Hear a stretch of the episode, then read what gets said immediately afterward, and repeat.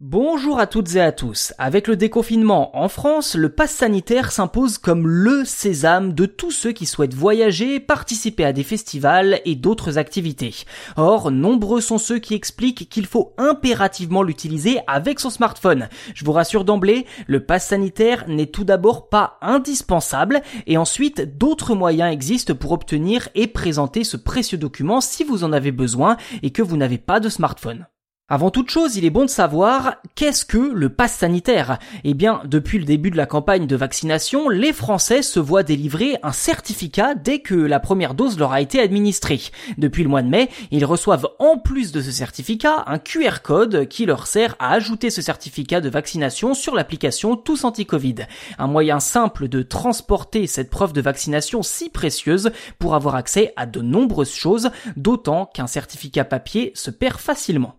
Mais comme je vous le disais, scanner le QR code dans l'application Tous Anti-Covid n'est pas obligatoire. Pour ceux qui en douteraient encore, oui, la version papier délivrée par le centre de vaccination ou suite à un test PCR permet tout aussi bien de montrer patte blanche.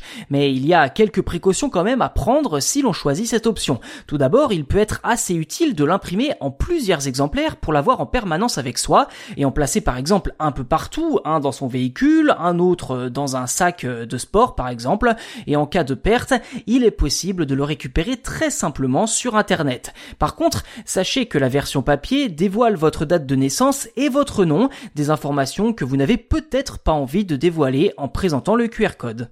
Après, il y a bien entendu d'autres solutions. Vous pouvez également opter pour la version dématérialisée, sans l'application Tous Anti-Covid, en prenant une photo par exemple. Les appareils spécifiques n'auront aucun mal à lire le QR code sur la photo. Cependant, assurez-vous de prendre une belle photo nette et avec suffisamment de lumière. Autre option, vous pouvez aussi opter pour la version dématérialisée, en PDF par exemple, que vous stockez dans vos documents sur votre téléphone. Le plus simple est de vous l'envoyer par mail et de récupérer le document directement à votre application de messagerie type Gmail, Outlook, Orange, Yahoo, etc. Vous le voyez, les solutions ne manquent pas, à vous désormais de trouver celle qui vous convient le mieux si vous en avez besoin.